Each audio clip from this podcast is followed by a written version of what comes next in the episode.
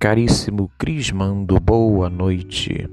Sejam todos bem-vindos ao nosso primeiro podcast da Crisma, um material dedicado a vocês para que vocês possam ouvir e refletir também como um encontro, complemento nosso, né, das, da nossa formação cristã. É, quero agradecer a todos os jovens da equipe Fé, Esperança, Caridade e Promessa que nos acompanham é, relembrar também que nesse mês de maio vivemos o mês mariano, né, com a nossa consagração à Nossa Senhora no último dia 31, na segunda-feira. Tivemos um mês que celebramos várias festas, né, a festa de Pentecoste, da Ascensão do Senhor, da Santíssima Trindade, e ontem né, celebramos também a festa do corpo de Cristo. E é justamente sobre isso que viemos falar né, neste encontro, que é a, o encontro voltado para a Eucaristia, aonde queremos aprofundar a importância né, deste sacramento na vida do seguidor de Jesus Cristo. Depois de batizado, mergulhado nas águas para se tornar filho do Pai, e crismado, ungido com a força do Espírito, o cristão é sustentado pelo próprio corpo e sangue do Filho de Deus. Por isso, rezemos juntos, meus jovens. Senhor Jesus, na última ceia com os apóstolos, tu nos deixastes a promessa de permanecer sempre conosco pela Eucaristia. No Calvário, teu corpo foi preso na cruz e teu sangue derramado. Cada vez que comemos dignamente do pão e bebemos do vinho consagrado, somos fortalecidos pelo teu amor. Te louvamos por tão grande dom e te pedimos: dá-nos sempre deste pão, dá-nos sempre deste vinho que nos preparam para a vida eterna. Amém. Na última ceia, antes de ser preso e colocado na cruz, Jesus realizou uma ceia com seus discípulos. Jesus sabia que seria a última refeição que faria com todo o grupo reunido. Ele percebia que seria assassinado e que sua morte traria um novo sentido ao mundo, pois sua carne seria verdadeiro alimento e seu sangue verdadeira bebida para a vida plena de todos os seus seguidores. O simbolismo do pão é tão querido para Jesus que ele mesmo se identifica com o pão da vida. Eu sou o pão, da, pão vivo que desceu do céu. Jesus afirma na ceia que aquele pão é o seu próprio corpo, dado a todos. Quem comer deste pão nunca mais terá fome é o pão da eternidade. Jesus valorizou também o vinho. Usar o cálice para dar o vinho simboliza a gratidão do povo ao seu Deus. Por isso, o cálice com o vinho é oferecido ao Pai em ação de graças. Essa ação de graças perfeita que Jesus faz ao Pai é a Eucaristia. Por isso, toda missa é uma ação de graça de Cristo ao Pai.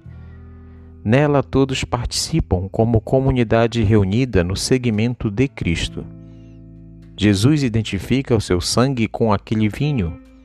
Ele também será derramado do alto da cruz para lavar os pecados e irrigar a vida humana com uma nova força, capaz de restituir a amizade com Deus que o pecado feriu.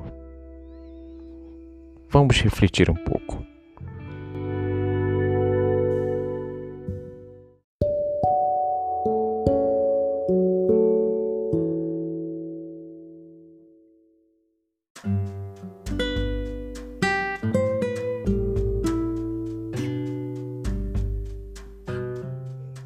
Nesse diálogo, vamos refletir que para se ter o pão, há de ser necessário o trabalho de muitas mãos para se plantar o trigo, colher o trigo. Assim como para se fazer o vinho, também há de se plantar as uvas, colher, amassar. Então, os dois itens da consagração há de se passar por todo um processo através das mãos humanas.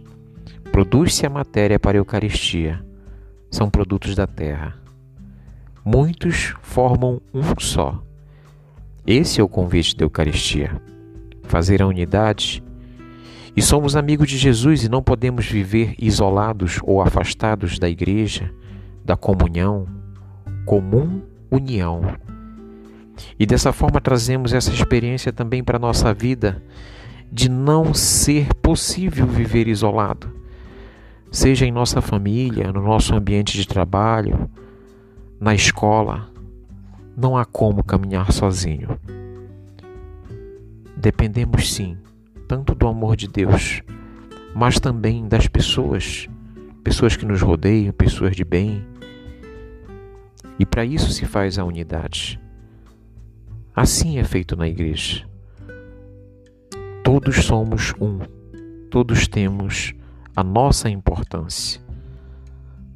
E dessa forma a gente acaba fortalecendo a nossa fé, porque vivemos também de exemplos, exemplos claros que buscamos na grande maioria dentro da nossa família. Por isso fica a pergunta para cada um de vocês crismandos, podem anotar num caderno. Por que Jesus teria escolhido o pão para recordar o seu corpo? Pergunta número 1. Um. Por que Jesus escolheu o vinho para recordar o seu sangue? Pergunta número 2. Por que na Eucaristia chamamos o gesto de comer e beber de comunhão? Pergunta número 3. O que significa comungar? Pergunta número 4 para vocês refletirem.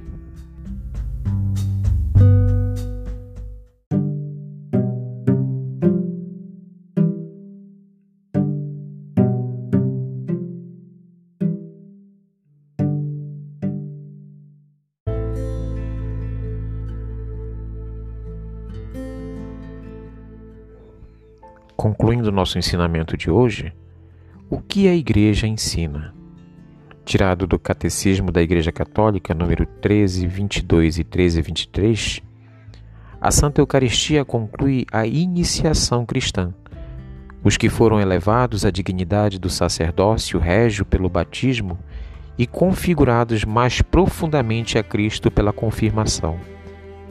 Estes, por meio da Eucaristia, participam com toda a comunidade do próprio sacrifício do Senhor. Na última ceia, na noite em que foi entregue, nosso Salvador instituiu o sacrifício eucarístico de seu corpo e sangue. Por ele, perpetua pelos séculos até que volte o sacrifício da cruz, confiando destarte à Igreja, sua dileta esposa, o memorial de sua morte e ressurreição sacramento da piedade, sinal da unidade, vínculo da caridade, banquete pascal em que Cristo é recebido como alimento, o Espírito é acumulado de graça e nos é dado o penhor da glória futura. Nesse momento, eu vou ensinar a vocês a forma certa de se viver a Eucaristia. Como receber a Eucaristia na missa. Ao se apresentar ao padre ou ao ministro da comunhão, coloca-se a mão esquerda sobre a direita. O ministro deposita a hóstia na palma da mão esquerda do comungante, dizendo: O corpo de Cristo. O comungante, no caso vocês, recebe a hóstia respondendo: Amém. Pega-a com a mão direita e a coloca na boca, na frente do ministro. Após, volta para o seu lugar em silêncio e senta-se, ou se preferir, ajoelha-se. Se alguém desejar, pode comungar diretamente na boca, dizendo Amém antes de receber a hóstia consagrada. Algumas hóstias consagradas, depois da comunhão, são guardadas no sacrário. Assim, os doentes poderão receber o corpo de Cristo que é levado até suas casas ou nos hospitais. Além de comungar o Cristo, outra prática muito importante na vida do cristão é a adoração eucarística. Quando podemos ficar alguns momentos diante de Jesus, ele está ali, vivo e acolhedor. É a adoração que fazemos diante do Santíssimo Sacramento. No final deste encontro, iremos até a igreja para fazer uma adoração ao Santíssimo, ou seja, vocês não percam a oportunidade de, na próxima quinta-feira, adorar Jesus no Santíssimo Sacramento.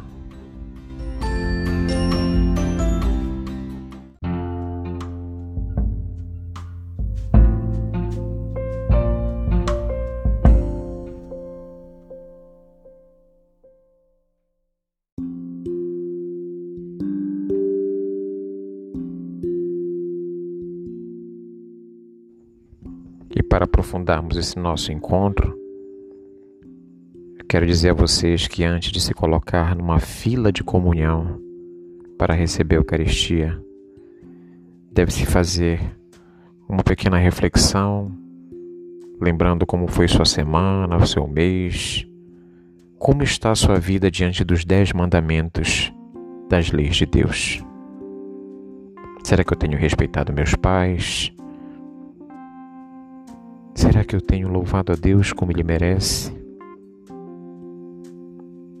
E as demais, amar o meu próximo como a mim mesmo? Tudo isso pesa numa balança antes de se estender a mão para receber a Eucaristia. Devemos viver como Jesus viveu, amar como Jesus amou, perdoar como Jesus perdoou. Quem comunga a Eucaristia recebe em seu corpo mortal o pão e o vinho consagrado, que são garantias da imortalidade. Por isso deve agir como cidadão do céu e trabalhar para a humanização do mundo. A palavra Eucaristia quer dizer ação de graças. É Jesus quem rende graças ao Pai, e a Igreja participa desse ato de amor do Filho. Somente Cristo oferece o sacrifício agradável ao Pai. E nós, unidos a Ele e com Ele, entramos em profunda comunhão de louvor e gratidão. A missa, portanto, é Eucaristia, ação de graças de Cristo ao Pai. Muitas vezes há diversas intenções nas missas. Pelos defuntos, por um aniversariante, por uma celebração de bodas, por uma formatura. Tudo isso só tem sentido se entendermos que o centro de toda a missa é Jesus Cristo e não os homenageados. É bom perceber também que a Eucaristia tem duas mesas inseparáveis: a da palavra e a do pão. Não é possível apenas comungar a hóstia consagrada e não acolher a mensagem da palavra de Deus, especialmente o Evangelho, que nos manda amar os irmãos e as irmãs.